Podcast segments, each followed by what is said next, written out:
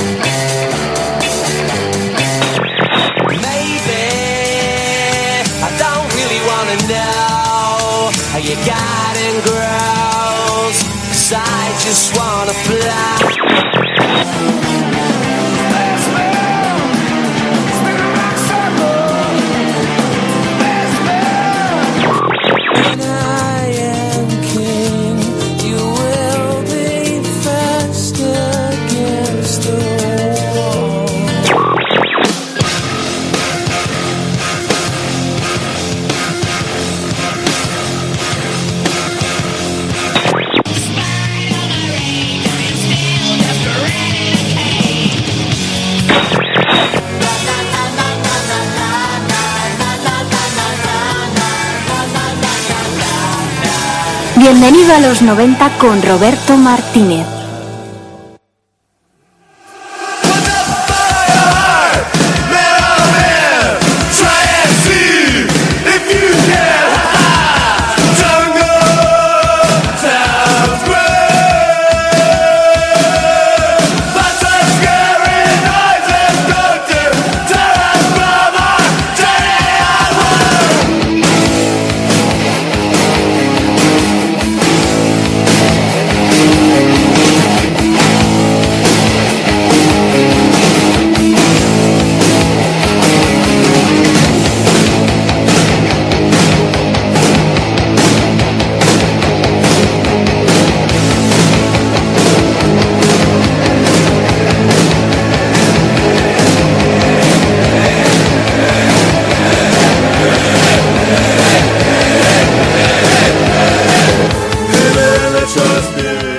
Buenísimos días.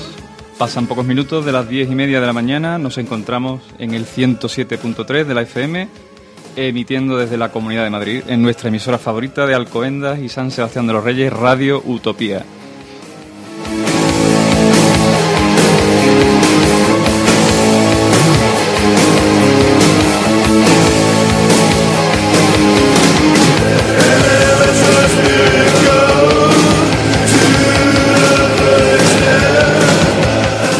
Puede sintonizar también a través de internet en www.radioutopia.es y arranca una edición especial de Bienvenido a los 90.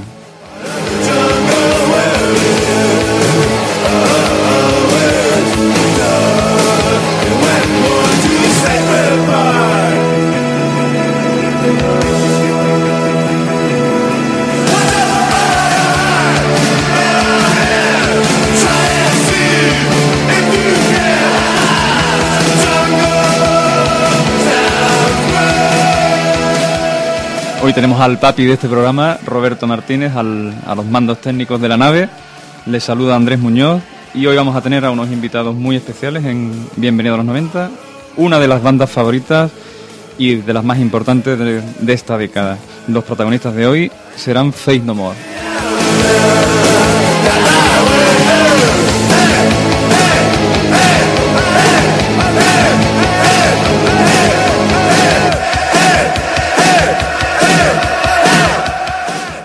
Todo aquel fan de Face No que nos esté escuchando de cualquier parte del mundo puede participar en el programa. El teléfono de la emisora, el 91 16 37 725.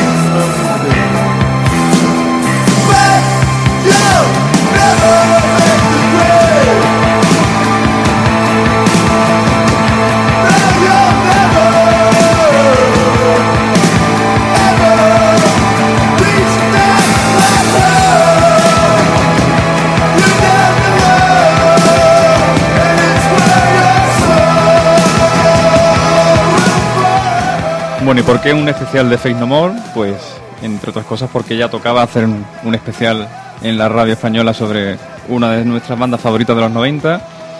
Y por otro lado, porque, bueno, en este programa se han repasado en, en este año algunos de los grupos más importantes. Eh, hizo un especial sobre Alice in Chains con nuestro amigo Rafa López, de los Afghan Wiz con Juanjo Montoya.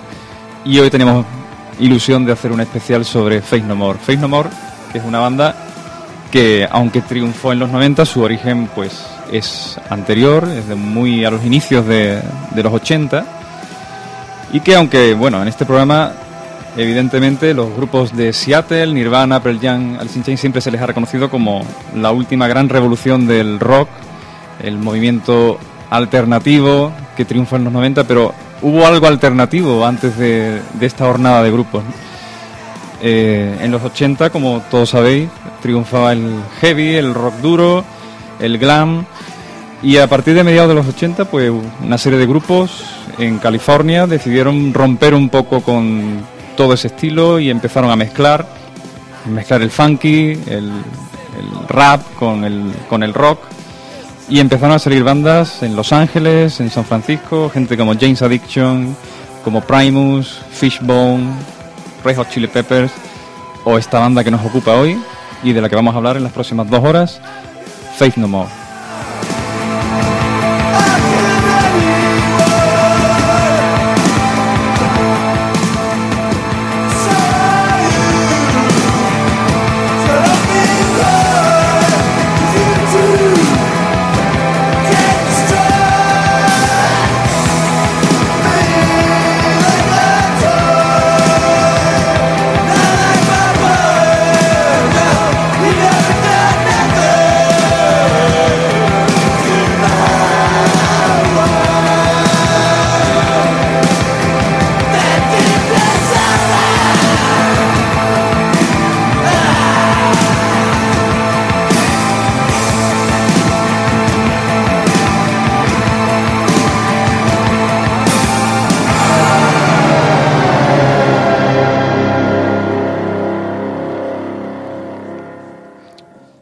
Bueno, como os decía, los orígenes de Face No More se remontan a muy inicios de los 80, concretamente el año 1982, cuando en San Francisco se unen el bajista Billy Gould y el batería Mike Bording.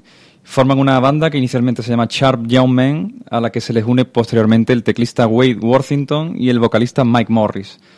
Posteriormente se pasan a llamar Faith No Man, ya que el apodo del vocalista era The Man. Y en el año 82 lanzan una maqueta con algunos temas eh, al año siguiente, Worthington fue reemplazado en los teclados por Roddy Bottom, que se convertiría en el teclista y uno de los eh, miembros más importantes del grupo, amigo de la infancia de Billy Gould y de Mike Morris. Y posteriormente, el propio vocalista Morris, por desavenencias con el resto de la banda, eh, pues es expulsado del, del, grupo. Entonces es cuando empieza a llamarse Faith No More, un juego de palabras mezclando las frases de Faith No Man y The Man Is No More en clara alusión a Morris. La banda da su primer concierto el 11 de octubre de 1983 en San Francisco con el vocalista Joe Pop Pie de la banda Pop Pies. Es un grupo en el que habían militado Billy Gould y Mike Bording durante un tiempo, junto con el guitarrista Jake Crucifix. Luego viene un periodo en el cual prueban a numerosos cantantes, entre las que está incluso la mismísima Courtney Love durante un tiempo. Y finalmente, en el año 84, fichan al vocalista Chuck Mosley. Es un cantante de color que aportaba elementos de hip hop y funk y muchos estilos que la banda estaba buscando en ese momento. Y de guitarrista pues empiezan también a desfilar eh, algunos nombres como Desmond Trial o Mark Bowen. Mark Bowen, que es la canción que acabamos de escuchar, a la que se le, se le dedicó posteriormente. Aunque finalmente el que se convierte en el guitarrista eh, básico de la banda será Jim Martin, que también había tocado con Boarding en la banda Easy Street, una banda en la que militaba en sus inicios nada menos que Cliff Barton, el que fue bajista, el malogrado bajista de Metallica. Por tanto, este quinteto, eh, con Mosley a la voz, Bottom a los teclados, Billy Gould al bajo, Jim Martin a la, eh, a la guitarra y Mike Boarding a la batería, comienza la formación básica de la banda al principio empiezan a grabar sin el apoyo de, ningún sello discográfico, se autofinancian su primera grabación hasta que llaman la atención de la compañía Mordan y en el año 85 graban el que será su álbum de debut, eh, un disco que lleva por título We Care a Lot y que inicia con esta canción que, da nombre al disco.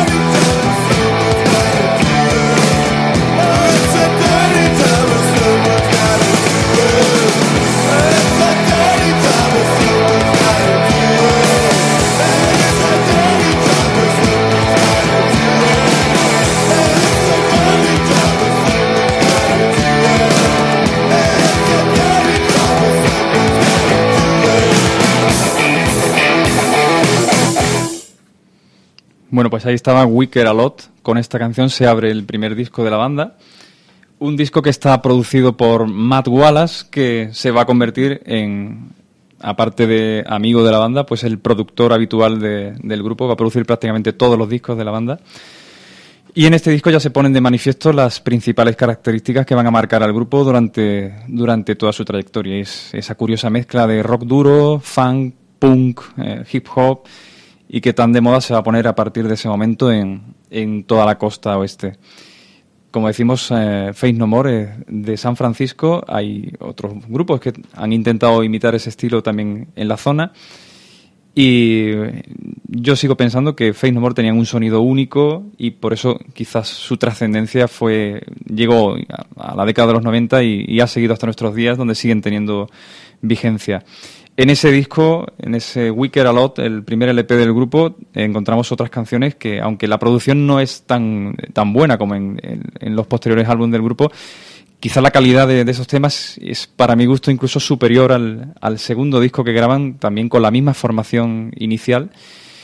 Y como digo, hay canciones buenísimas. Hay una de, las que probablemente sean mis favoritas de, de toda la historia del grupo, que también está en esta primera grabación, que se llama As the Worm acertaram-nos.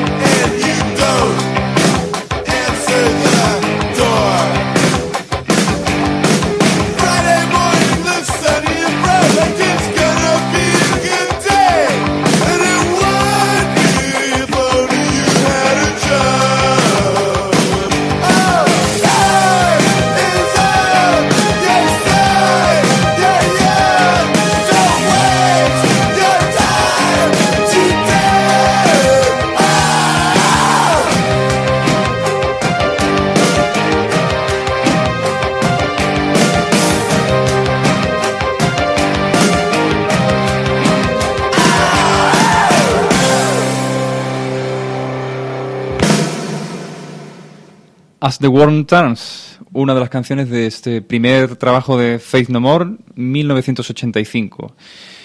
Eh, obtienen eh, cierto éxito, aunque muy a nivel local. Eh, evidentemente el disco no, llega a las listas de, éxito y bueno, el, grupo se va promocionando haciendo conciertos por, por la costa oeste. Aunque llega a oídas de algunos ejecutivos de Slash Records, que es una compañía propiedad de la Warner, y que les ficha para empezar a grabar el que sería su segundo disco. Ese segundo disco lo sacan en el año 87 y se titula Introduce Yourself, en el cual, aunque siguen la misma línea del, del, anterior disco, se puede apreciar una mayor elaboración en los temas y una producción ya mucho más cuidada. Sigue repitiendo Matt Wallace en los mandos.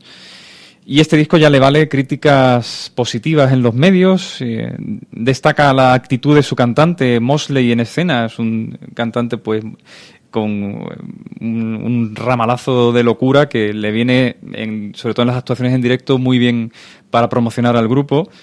Y empiezan a meter algunas canciones ya, algunos singles en, emisoras de radio y sobre todo en la MTV empieza a pasar ah, el, el primer single, el single más conocido de, de este disco, que se llama Unsong y que se editó como el primer sencillo y que va a sonar ahora.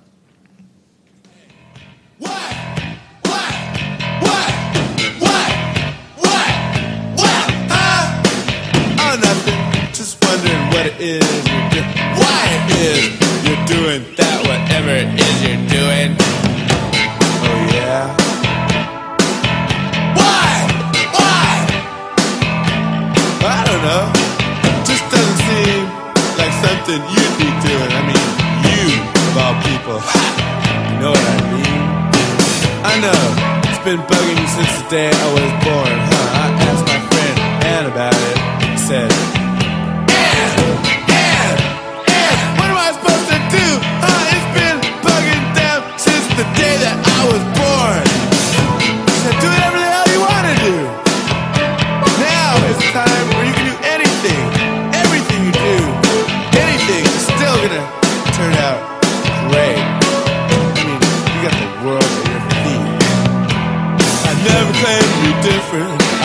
said I was bored, and she's tired of your uniqueness. It sends her overhead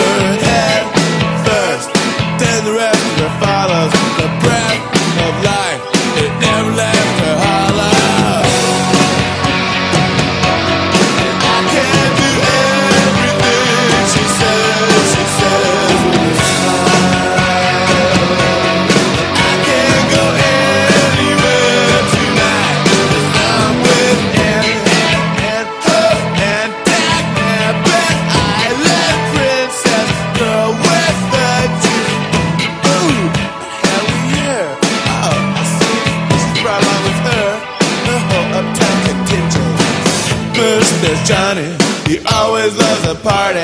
He's followed by Benny, who's feeling kinda skinny. He said, Hey, and I'm starved. What you got to eat? Since that video, always hungry, man. Get away from that fridge now. Here comes Lucy, she's feeling really sexy. She's followed by her boyfriend, who better not turn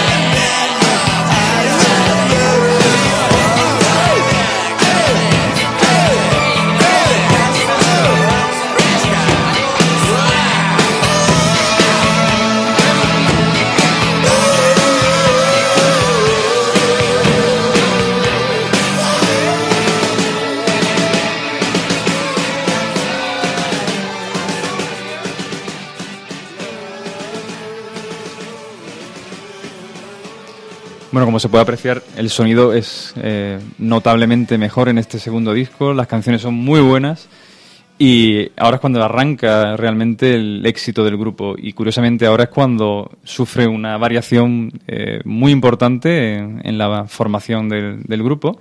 Y es que justo al año de editar este segundo LP, Chuck Mosley, el cantante, es despedido del grupo por diferentes motivos, escándalos de drogas, peleas y eh, un progresivo distanciamiento con el resto de componentes que pudieron ser la causa, aunque públicamente los miembros del grupo siempre admitieron que, bueno, que estaban buscando otro cantante, que Chuck era un tío que tenía unas capacidades vocales muy limitadas.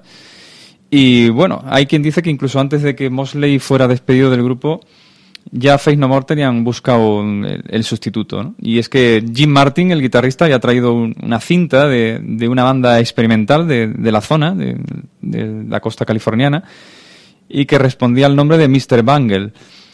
En esa formación, que era una formación experimental con eh, multiinstrumental, eh, pero destacaba por encima de todo eh, la labor del, del cantante, ¿no? El vocalista, era un chaval de 20 años que se llamaba Mike Patton, natural de una localidad que se llama Eureka, en California, y que se le ofreció la opción de unirse a la banda, dejando inmediatamente los estudios en la universidad y se une a Faith No More en enero de 1989. Vamos a escuchar la demo sacada directamente de la cinta cassette eh, que envió Martin al grupo y que se llamaba God I Love America. La canción que vamos a escuchar de esa demo, de esa cinta de Mr. Bangle, se llama Bloody Mary.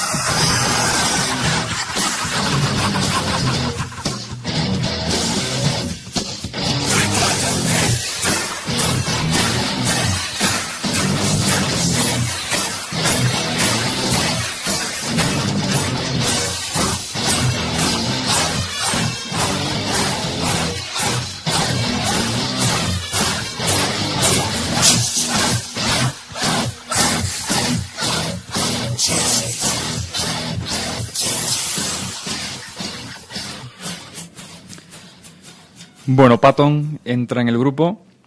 Eh, este sonido, pues, prácticamente deja im- impresionado al resto de la banda y, y deciden contratarle. Nada más llegar, en tan solo dos semanas, eh, ya había escrito las letras de lo que iba a ser el tercer disco de Faith No More.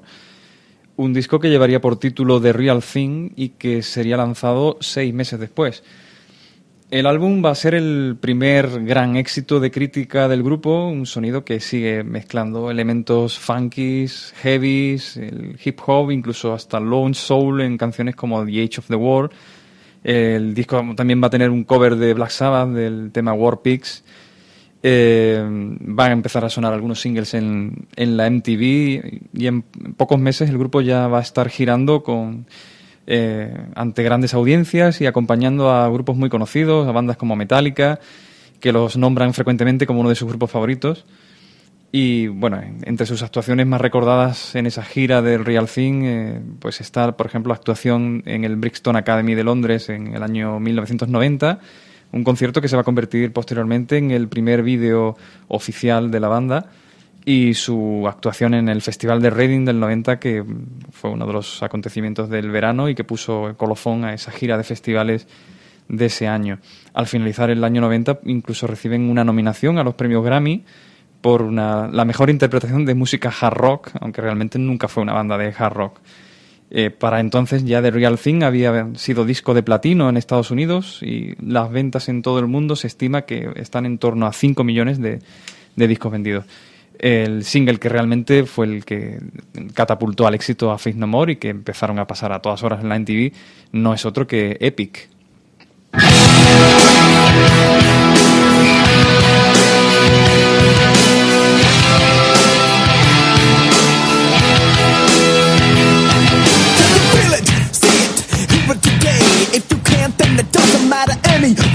You will never understand it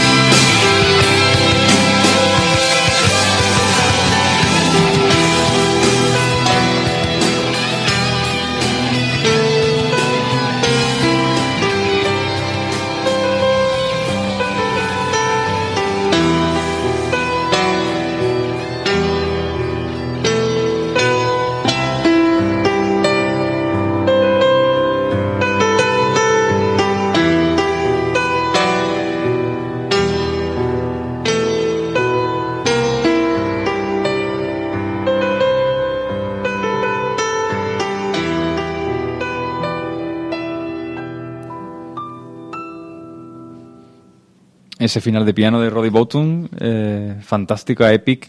Hacía ya mucho tiempo que no escuchábamos esta canción en la, en la radio.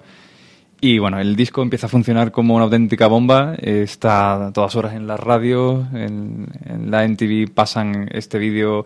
Eh, es curioso porque en el videoclip de esta canción eh, Patton sale con una camiseta de Mr. Bangle. Él quería seguir promocionando su grupo, el grupo que, con el que había estado trabajando desde que era un crío y que no va a dejar en ningún momento. Él ha seguido con su banda de toda la vida, a pesar de haber tenido un éxito bas- bastante grande con, con Faith No.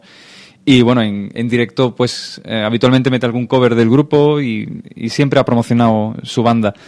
Eh, bueno, pues la gira, como digo, mm, tiene momentos eh, cumbres y como he comentado antes, hay un directo muy importante que se puede ver en YouTube, que está editado como vídeo oficial del grupo, que es en el Brixton Academy de Londres. Eh, vamos a escuchar un fragmentillo de una de las canciones también clave de este tercer disco de Faith No More. Eh, la canción se llama Falling to Pieces y es en directo año 1990 en Brixton Academy, Londres.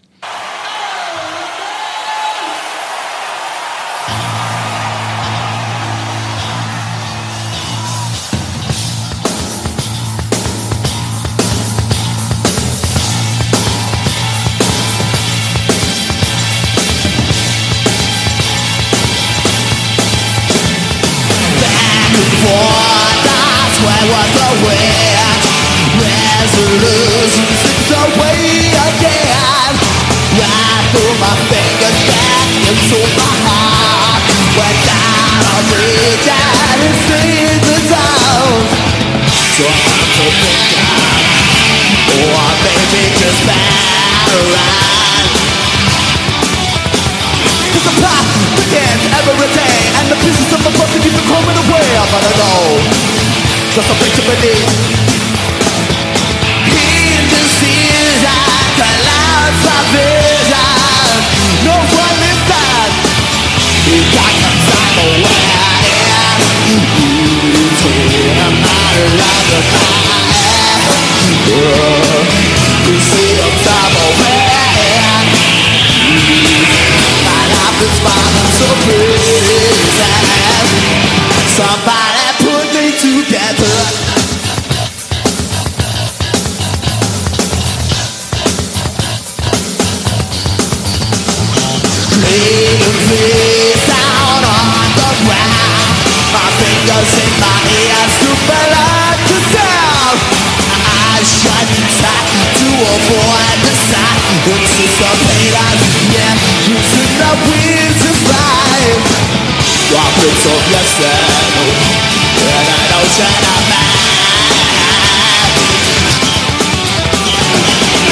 the looks like a deep inside From the top of the downhill storm for mine But I know it would have been there In the season Clouds my vision No one listens Because I'm somewhere in Losing my love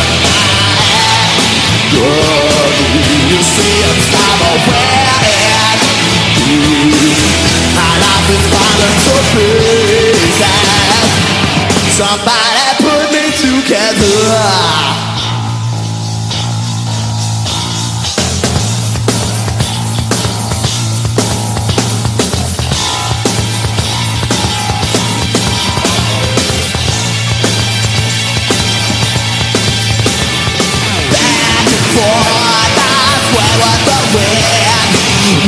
The wind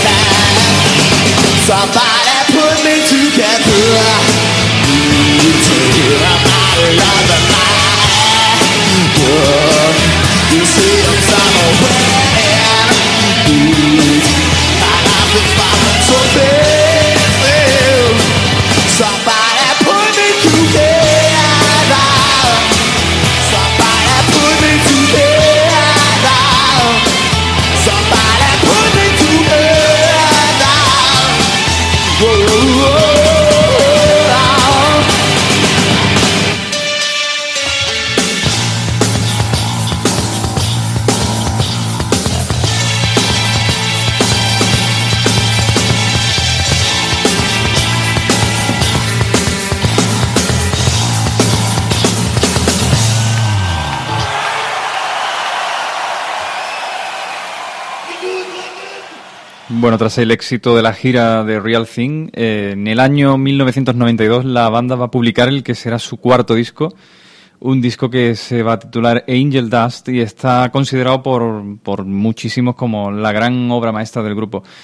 Eh, sin embargo, es un disco más complejo eh, que The Real Thing, no es tan, no, no es tan comercial como, como The Real Thing.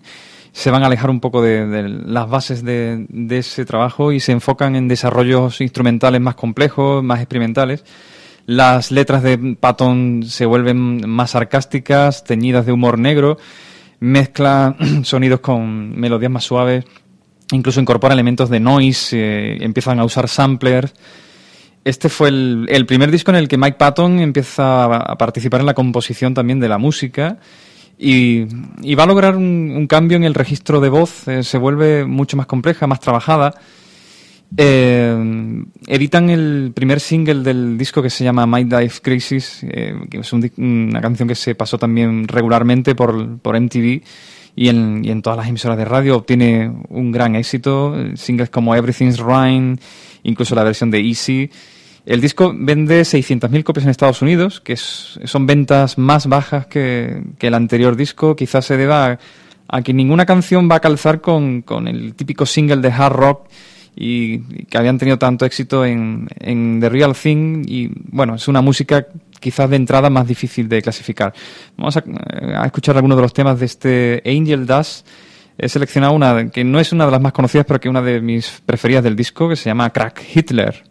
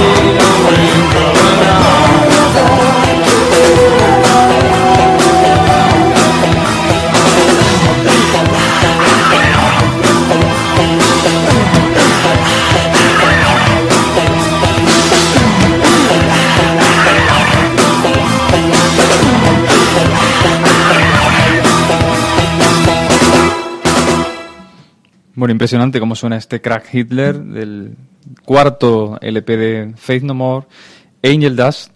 Un disco que, como decía, tuvo al- algunas ventas inferiores al, anterior disco. Sin embargo, en Europa empieza a funcionar el, grupo estupendamente. Hay países donde son eh, aclamados en, cada uno de sus conciertos. Triunfan en el Reino Unido. El disco llega hasta el número 2 en, en las listas.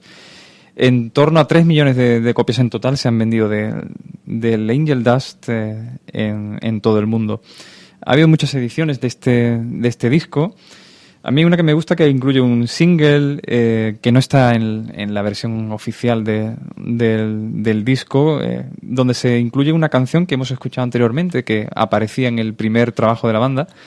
Eh, una canción que inicialmente compone Mosley, el, primer cantante, y que versionea ahora, en, le da un pequeño cambio de giro con la voz Mike Patton.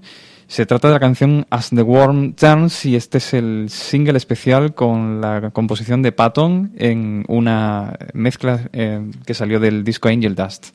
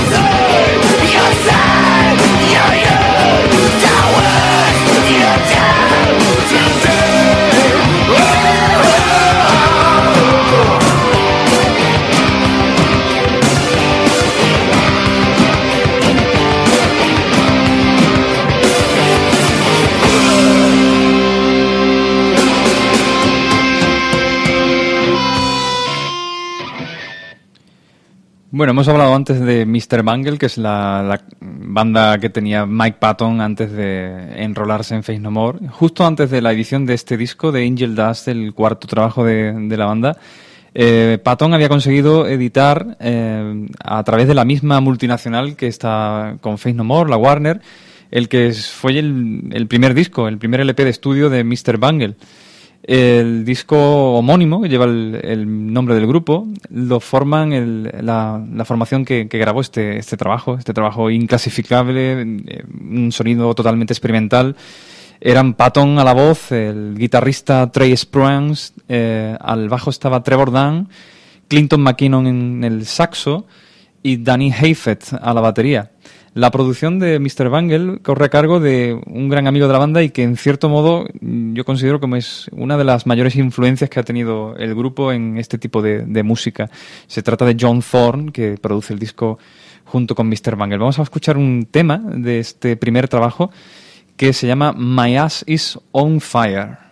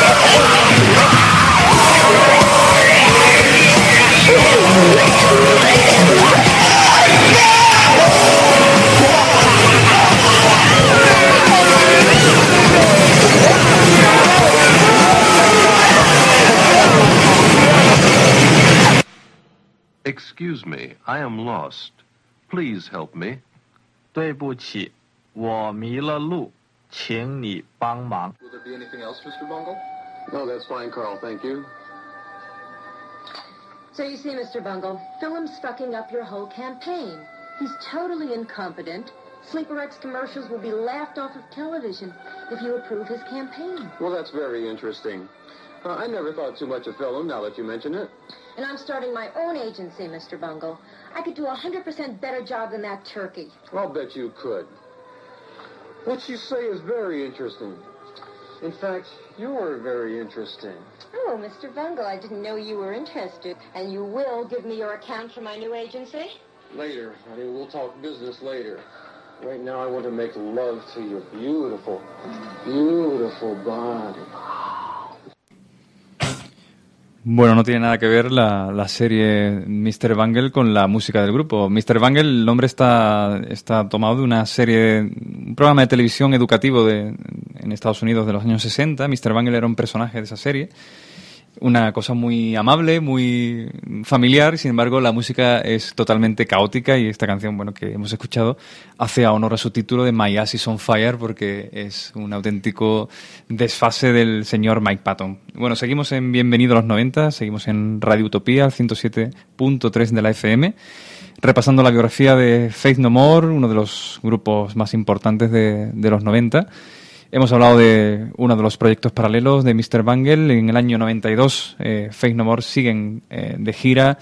Se embarcan en la mastodóntica, en la mastodóntica gira de los Guns N' Roses que estaban presentando en, en aquel año el Use Your Illusion, el, el doble LP, con otro telonero de lujo, como eran Soundgarden, otro de nuestros grupos favoritos. Y con este triple cartel, Guns N' Roses, Soundgarden y Faith No More, eh, se presentan eh, por primera vez en España. Eh, tocan en Madrid, perdón, tocan en Barcelona, iban a tocar en Madrid, finalmente tocan en Sevilla. El concierto de Madrid se suspende por la famosa aluminosis del Estadio Vicente Calderón. Eh, un concierto muy, muy famoso y que aquí he recordado en España y hay vídeos en YouTube de, de la pelea que tiene Mike Patton con la gente de- del público que le empiezan a lanzar botellas de todo tipo. Es un concierto histórico en España, histórico en Sevilla, año 92, año de la Expo, un- una fecha muy recordada. Y también, bueno, el- ese año es importante, al final del año 92 eh, mm, empiezan las discusiones dentro del grupo acerca de la dirección en la cual debe de seguir la línea musical, aunque Billy Gould, Boughton, Bordin tienen plena confianza en, en- en lo que están haciendo. eh, Jim Martin, que es el guitarrista, el, el, que, el aspecto que todos conocéis, el más heavy del grupo, y musicalmente también el miembro más conservador, eh, comienza a estar insatisfecho con la dirección musical en la que está la banda. Con frecuencia no se presenta a los ensayos y Billy Gould en muchas, en muchas ocasiones se ve obligado a grabar las partes de guitarra. Eh, cuando termina la gira de Angel Dust, el resto de la banda está de acuerdo en que Jim Martin los está frenando bastante y, finalmente en el año 93 defi- deciden apartarle definitivamente del grupo. Quizás la forma de hacerlo no fue la más elegante. Le envían un, fax y le comunican el despido. Eh, según Roddy Boughton, eh, Jim Martin siempre había sido muy convencional en lo que quería para el grupo. Era muy fan de la música guitarrera, sobre todo de música metal. Durante la grabación de Angel Dust se, volvió evidente para él y, para, y para el resto del grupo que las direcciones eran muy diferentes. Sin embargo, Jim Martin afirmó siempre que el que, decidió abandonar la banda fue, fue él, ¿no? Bueno, en el año 95 se, se edita el, el quinto disco del grupo, que lleva por título King for a Day, Full for a Lifetime, y que los va a exponer a un espectro aún más amplio de estilos, más experimentación, incluyen géneros nuevos como el jazz, el gospel, incluso bossa nova. En este disco ya no está Jim Martin y la, guitarra la graba el que era el guitarrista de Mr. Bungle, el amigo de Mike Patton, Trey Spruance, eh, que hizo un fenomenal trabajo en, la grabación del disco. Sin embargo, cuando eh, deciden salir de gira, por razones que todavía no están muy claras, pues él decide que no va a continuar en, el grupo. Eh, la banda sostiene que eh, Spruance no estaba dispuesto a comprometerse en una gira mundial tan extensa. El reemplazo finalmente fue de Dean Menta, que era un antiguo roadie de la banda y es eh, guitarrista de un grupo que se llama Doug. Vamos a escuchar el single que se lanzó para promocionar este quinto disco de Faith No More. El single se llama eh, Digging the Grave.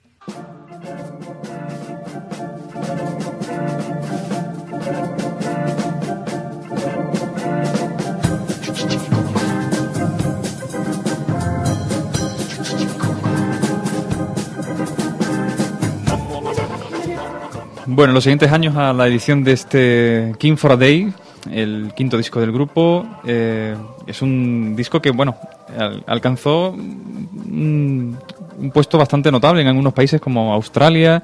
El disco se vendió ba- bastante bien en Europa. En Estados Unidos tuvo menos éxito. Eh, eh, vendió unas 200.000 copias. Se lanzaron singles y vídeos que pasaron por la NTV, pero no tuvo tanto éxito como, como los discos anteriores con, con Mike Patton. Participaron en el Monster of Rock por Sudamérica y en los próximos dos años comienzan a surgir rumores sobre una posible ruptura del grupo. Los miembros de Faith No More pasaban mucho tiempo en proyectos paralelos. Eh, Mike Patton cada vez está más involucrado en su, en su banda, Mr. Bangle, eh, que precisamente a finales de ese año 95 sacan su segundo disco, el experimental como, como el anterior disco que lleva por título Disco Volante, que estamos escuchando de fondo.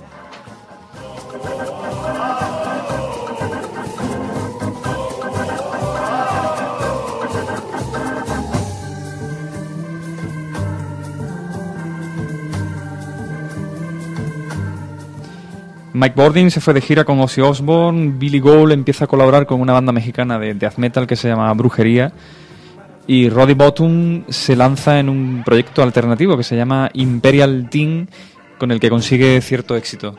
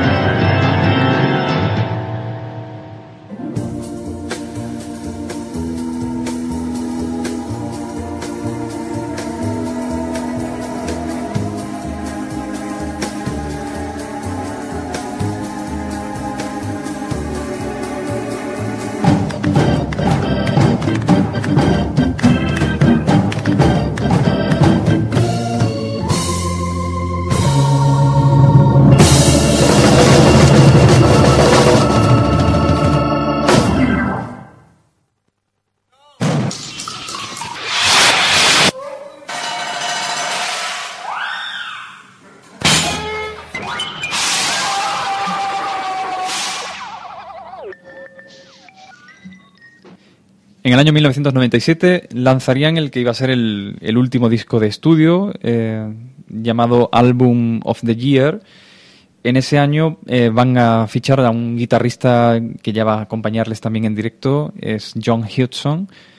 El disco empieza a sonar bastante bien en la radio, es un disco un poco más accesible que, que el último trabajo. Empiezan a sonar los singles Ages to Ages, Last Cup of Sorrow, la electrónica Strip Search.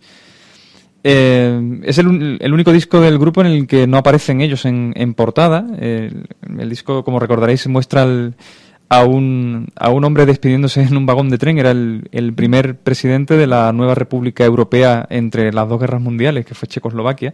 Hoy en día la República Checa. Tomás Marsarik. El disco vendió más o menos las mismas copias que, que el anterior, unas 200.000 copias en Estados Unidos. Similar eh, pero significativamente inferior a, a los anteriores trabajos del, del grupo. Sin embargo, sigue funcionando muy bien en, en Europa, en, en Australia, Nueva Zelanda. Eh, una de mis canciones favoritas de este último trabajo, que al final no ha sido el último, el que creíamos que iba a ser el último disco de Faith No More en, en la década de los 90, es esta canción que se llama Mouth to Mouth.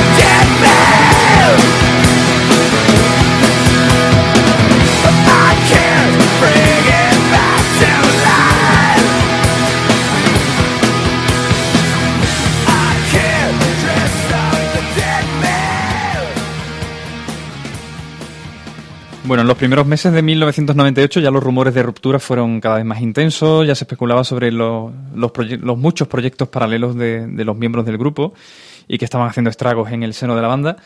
Y el 19 de abril de 1998, poco después de una actuación en España, precisamente en el, en el festival Espárrago Rock, que acabó siendo la penúltima actuación del, del grupo, el último concierto fue el 7 de abril en Lisboa, pues Billy Gould envió un, correo electrónico a, todos los seguidores del grupo diciendo, después de 15 largos y fructíferos años, Faith No More han decidido poner fin a las especulaciones sobre ruptura, rompiendo. La decisión ha sido mutua y no se va a apuntar con el dedo a nadie, ahora cada uno será capaz de dedicarse a sus proyectos individuales libremente. Por último, y más importante, el grupo desea- desearía agradecer a todos aquellos fans y colegas que nos han apoyado a través de toda la historia de la banda. Después de la disolución del grupo, pues cada miembro pues empieza a- con sus proyectos paralelos, como hemos comentado, Roddy Boughton eh, reactiva su banda Imperial Team, que estaba formada eh, por antiguos componentes de la banda The Gregs, con quienes consiguió cierto éxito y con quien siguen trabajando en, en la actualidad. Billy Gould colabora con bandas como Brujería, Fear Factory o con Yellow Biafra. Y también crea el sello Kularu Records y va a supervisar los diferentes trabajos recopilatorios que van a ir editándose de Faith No More durante los últimos años.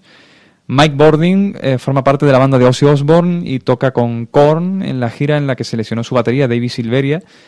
Fue el batería del segundo disco en solitario de Jerry Cantrell, Degradation Trip.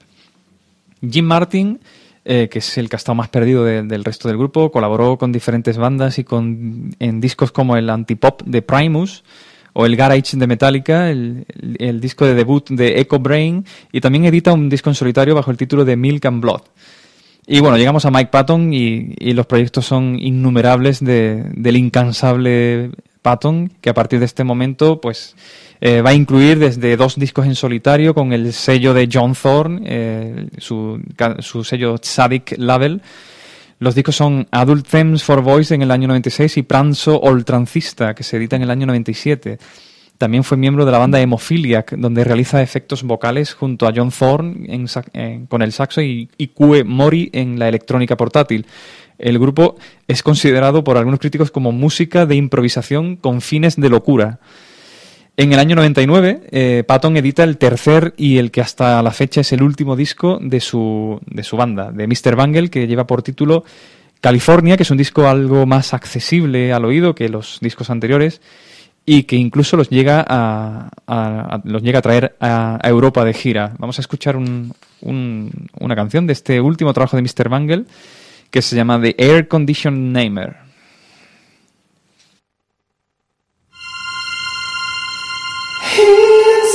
Of June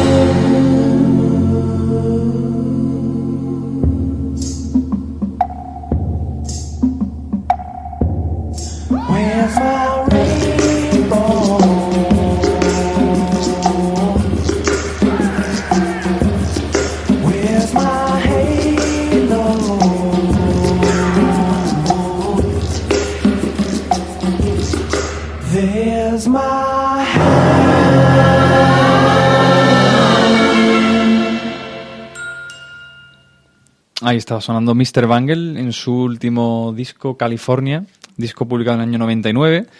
Y Mike Patton sigue inmerso en un sinfín de proyectos. A continuación, eh, crea su propio sello discográfico, IPK Recordings, y va a inaugurar un nuevo proyecto. El nuevo proyecto se llama Fantomas. Eh, eso lo hace nada más finalizar la, gira de California y en esta nueva banda se van a unir el bajista Trevor Dunn, que, ya colaboraba con, Mr. Bangle, el guitarrista Bass Osborne, conocido eh, guitarrista de toda la escena alternativa de Seattle, que tocaba en la banda de Melvins, y el, el batería Dave Lombardo, conocido por su banda Slayer. Eh, como decía, en el año 99 fi- eh, va a crear junto a Greg Werkman el sello IPCAC eh, y el primer disco que se edita a través de este sello precisamente es la primera grabación de Fantomas. Este disco de Fantomas, que aunque en la portada aparece un cómic con el eslogan Amenaza al mundo, mucha gente lo conoce como el disco Amenaza al mundo. Realmente el título del disco es como el grupo, Fantomas. Eh, es un disco indescriptible. El proyecto de Patton a partir de ahora ya básicamente eh, eh, es no, no cantar, sino que se dedica simplemente a emitir sonidos. En todo el disco, en la hora y pico de duración, no hay ni una sola palabra reconocible, ninguna sola sílaba. La, la música es todavía más inclasificable que, que Mr. Bangle. Eh, al siguiente, a este disco le sigue en el año 2001 el Director's Cut, que es un- una especie de homenaje al, al cine clásico, donde van a hacer versiones en el mismo estilo fantomas de diferentes, de diferentes bandas sonoras de películas conocidas. Delirium Corda en el año 2004 es el, el tercer disco y eh, finalizan hasta la fecha el último trabajo de estudio publicado en el año 2005, Suspended Animation. De Fantomas vamos a poner quizá de lo más eh, accesible al oído. eh, del disco Director's Cut me hace mucha gracia la versión que hacen del tema del padrino, de Godfather, eh, y suena de- de esta forma.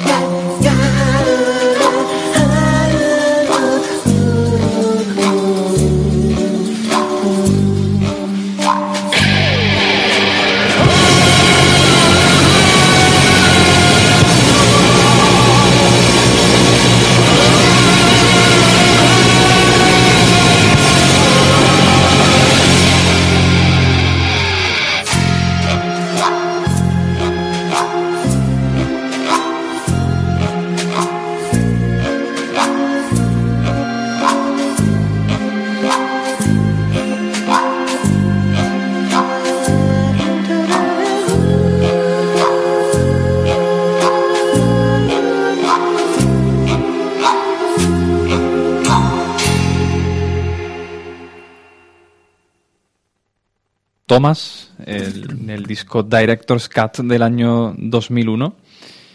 Eh, en ese año también eh, Mike Patton se mete en otro proyecto llamado Tomahawk. Eh, ahí están el guitarrista Duane Denison, ex Jesus Lizard, también el batería John Stanier de Helmet y el bajista Kevin Rutmanis, también de Melvins.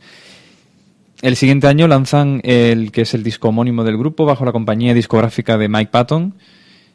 En el 2003 lanzan el segundo trabajo titulado Meat Gas y en el 2007 Tomahawk eh, publica Anonymous. Es un disco totalmente tribal con cantos apaches en el que vuelven a la experimentación. En 2005 eh, Patton compone la banda sonora de la película independiente Pinion, marcando su debut en, el cine.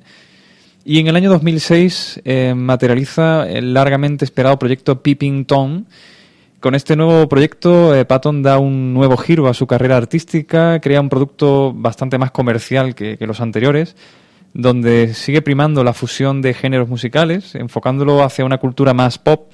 Colabora con artistas como Nora Jones, Imani Coppola, Massive Attack, Bebe Gilberto o Ratzel. Eh, con la, la colaboración con este músico de color eh, vamos a escuchar una canción de ese disco, el, disco, único disco hasta la fecha que han sacado Pippin Tom, y esta canción lleva por título Mojo.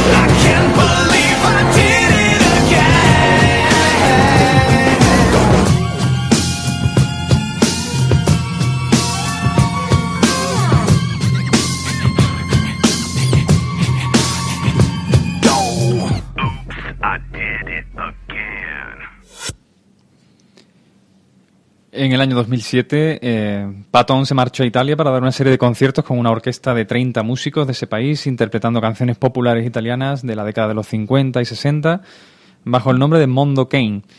Estas grabaciones saldrían en el año 2010, eh, publicadas en disco en directo por el propio sello IPCAC Recordings. En el año 2008 eh, compone la banda sonora de la película A Perfect Place y al año siguiente de Crank. En febrero del año 2009, después de varias declaraciones negando una supuesta reunión de Faith No More, en, la web del grupo se anuncia que se han programado una serie de conciertos eh, de reunión eh, para hacerlos en Europa. Eh, según la página oficial, la formación sería la misma con la que se separaron en el año 98. Y así su primer show de reunión eh, fue el 10 de junio del año 2009 en el Brixton Academy de Londres, un club mítico para el grupo. Posteriormente fueron cabezas de cartel en numerosos festivales europeos como el Download Festival de Donington, el Hurricane, Southside o el Roskilde en Dinamarca.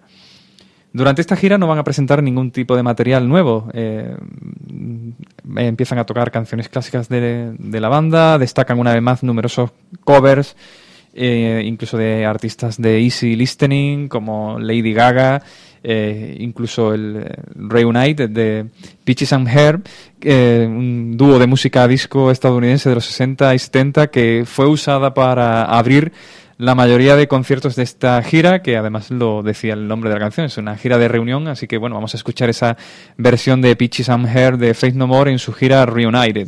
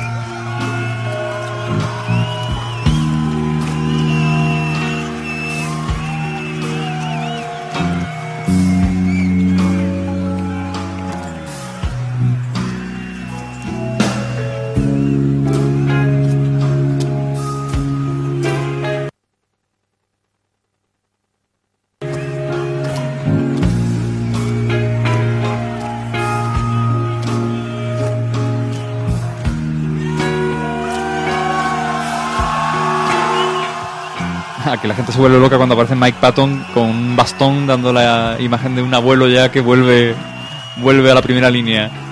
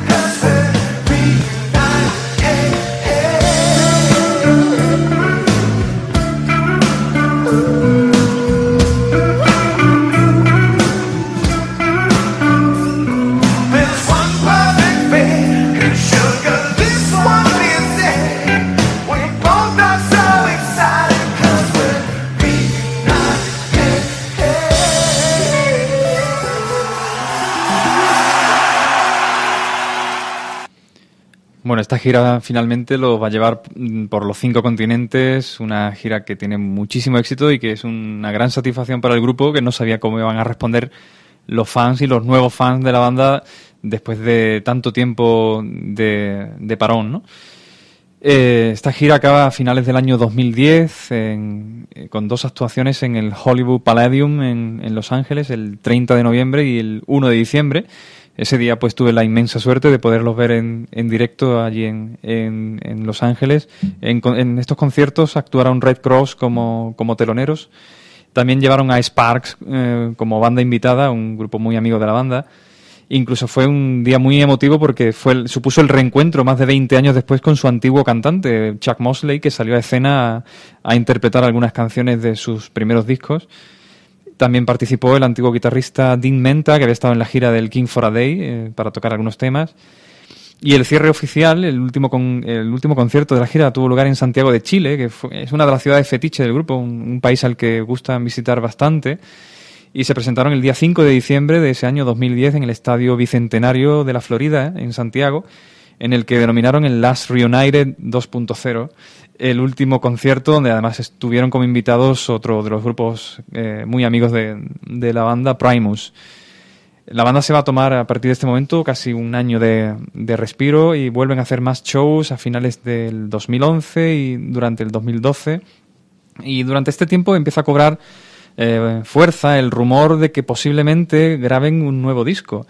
Y esto fue a raíz de un mensaje que se publicó en la cuenta de Twitter del, grupo a finales del año 2013, donde se decía que, que la gira de reunión había sido muy divertida, pero que ya era hora de seguir con algo más creativo.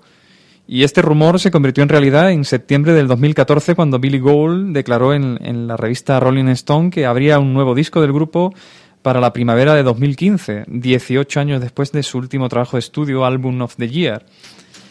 Y para promocionarlo, a comienzos del 2015 ponen en circulación a través de internet un, single muy curioso que finalmente se incluye dentro de, de ese disco. Y esa canción que vamos a escuchar ahora lleva por título Motherfucker.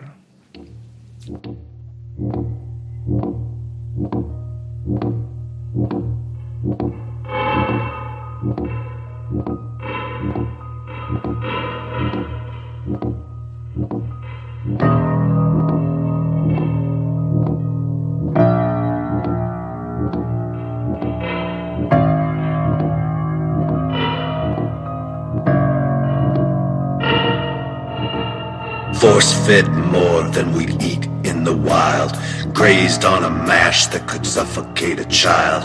Bloated, promoted in an ode to pomp and style. Moistening the feed while we choke upon the bile. Cornering the market on the geese without the bones. Hushing out the public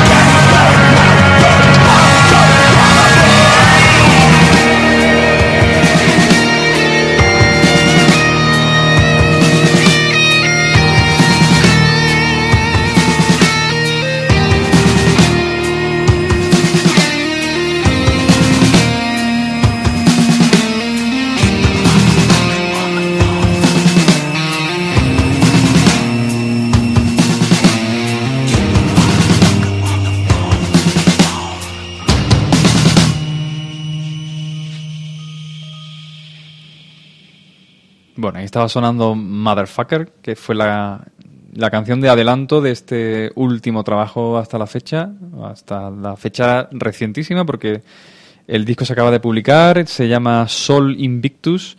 Este nuevo disco ha sido grabado en los estudios Colaroo, el estudio ya propiedad de Billy Gould con su sello. Y el propio Gould, el bajista, se ha encargado también de la labor de producción de- del disco, el cual se ha publicado finalmente este año, el día 19 de mayo. Contiene 10 temas, eh, ya se han publicado dos singles, este primer Motherfucker, luego Superhero, que es la canción que, escucharemos al final. Eh, bueno, es, el- es un disco que le, todavía le estamos cogiendo un poquillo el, el gustillo. En las primeras escuchas nos resulta una continuación bastante buena del, del último disco, Album of the Year. Es como si prácticamente no hubiera pasado 18 años. ¿no? Me, parece una, una muy buena continuación. Eh, quizás un sonido un poco más oscuro, eh, muy teatral por momentos. Eh, pero bueno, es un disco que, como digo, hay que seguir sacándole un poquito eh, más punta y este año pues, habrá que seguir escuchándolo. Va a ser un gran disco en el 2015 y seguro que estará al final de año en, en las listas de los discos favoritos. Eh, en definitiva, es una, una obra que nos ha devuelto a Faith No More a, a la escena actual y con ellos pues estamos ya casi llegando al, al final del programa.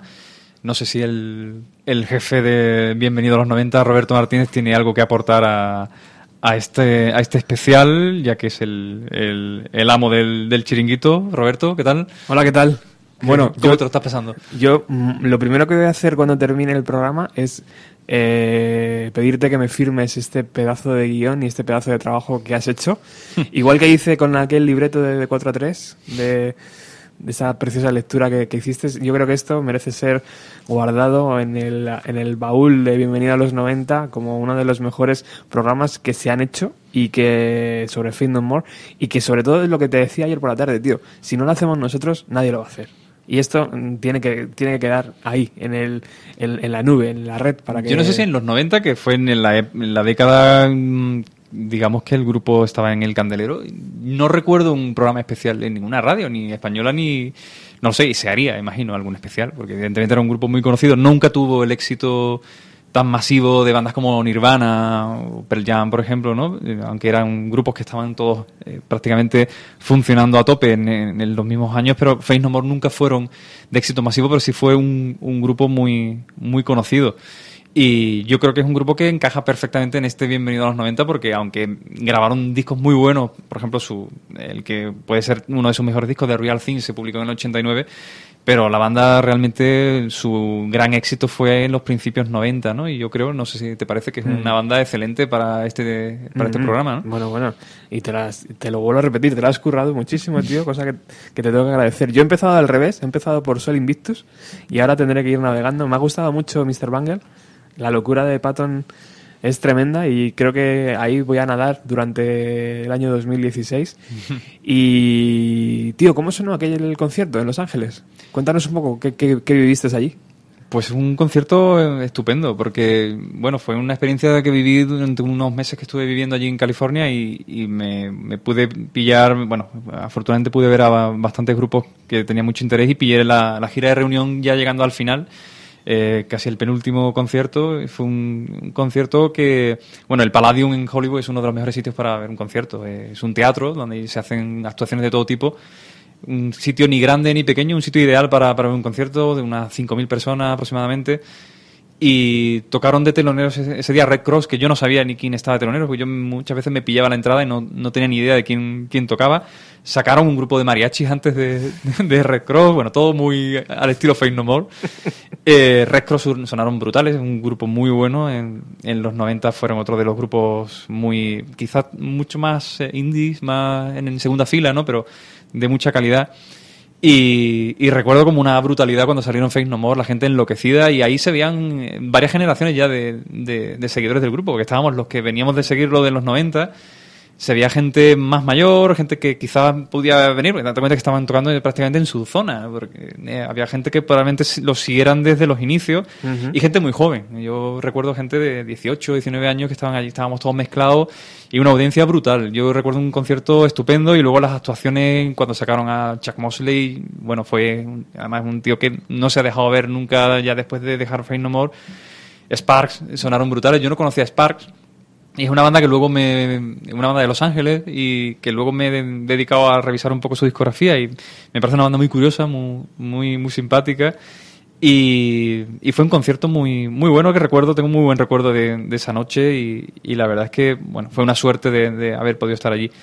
Y bueno, yo la verdad es que yo te invito a que empieces a probar la discografía, no solo de Fate No More, sino de todos los proyectos paralelos que tienen, pues muchas bandas son interesantes. A mí me no había escuchado mucho Peeping Tom, que es un grupo que me he preparado un poco para este especial, había escuchado alguna cosa suelta y la verdad es que el disco estaba muy bien. Y Mr. Bangle, cada disco es un mundo, es decir, no hay un disco que se parezca al otro, son todos rarezas, pero cada sonido, cada disco suena de una forma diferente. Eh, Mike Patton está muy loco, eso es algo que, que no se le escapa a nadie, es un tío que es genial porque crea... Muy creativo, ¿eh? Es muy creativo y no para ni un momento, o sea, está con un proyecto y no ha terminado de grabar un disco y ya está metido en otro y, y es un tío alucinante. La verdad es que Mike Patton ha sido uno de los grandes protagonistas de los 90 y de lo que llevamos del siglo XXI. Increíble. Y bueno, la verdad que es, es una gozada de poder revisar toda esta playa de, de- de- de grupos. Bueno, esto, este programa va justo al, al top 3 de Bienvenida a los 90, junto con el que hizo eh, Juanjo de, de, Afghan Wiz y de el que hizo Rafa, tío, que está ahí escuchándonos y que le mandamos un saludo. El que hizo de Alice in Chains. Yo creo que este tiene que estar justo a su lado, ahí en la cabecera de Bienvenida a los 90. Es, es, es, cosas muy grandes, ¿no? Esto de la radio, tío, que, que de repente gente se junte para hacer radio en el año 2015. Así que te tengo que agradecer muchísimo el programa de hoy. Nada, gracias a ti que bueno, me has abierto una vez más las puertas de, de esta emisora y ah, es un placer estar aquí, disfrutar poniendo música, haciendo radio y bueno, pasar un rato magnífico. ¿Con qué nos despedimos? Pues bueno, vamos a escuchar una última canción, el último single que se editó de, de este último trabajo Sol Invictus, el último disco de Faith No More. Y bueno, la canción se llama Super Hero y vamos a cerrar el programa y un saludo a todo el mundo y muchas gracias por, por haber estado ahí. Gracias, Andrés. Hasta luego.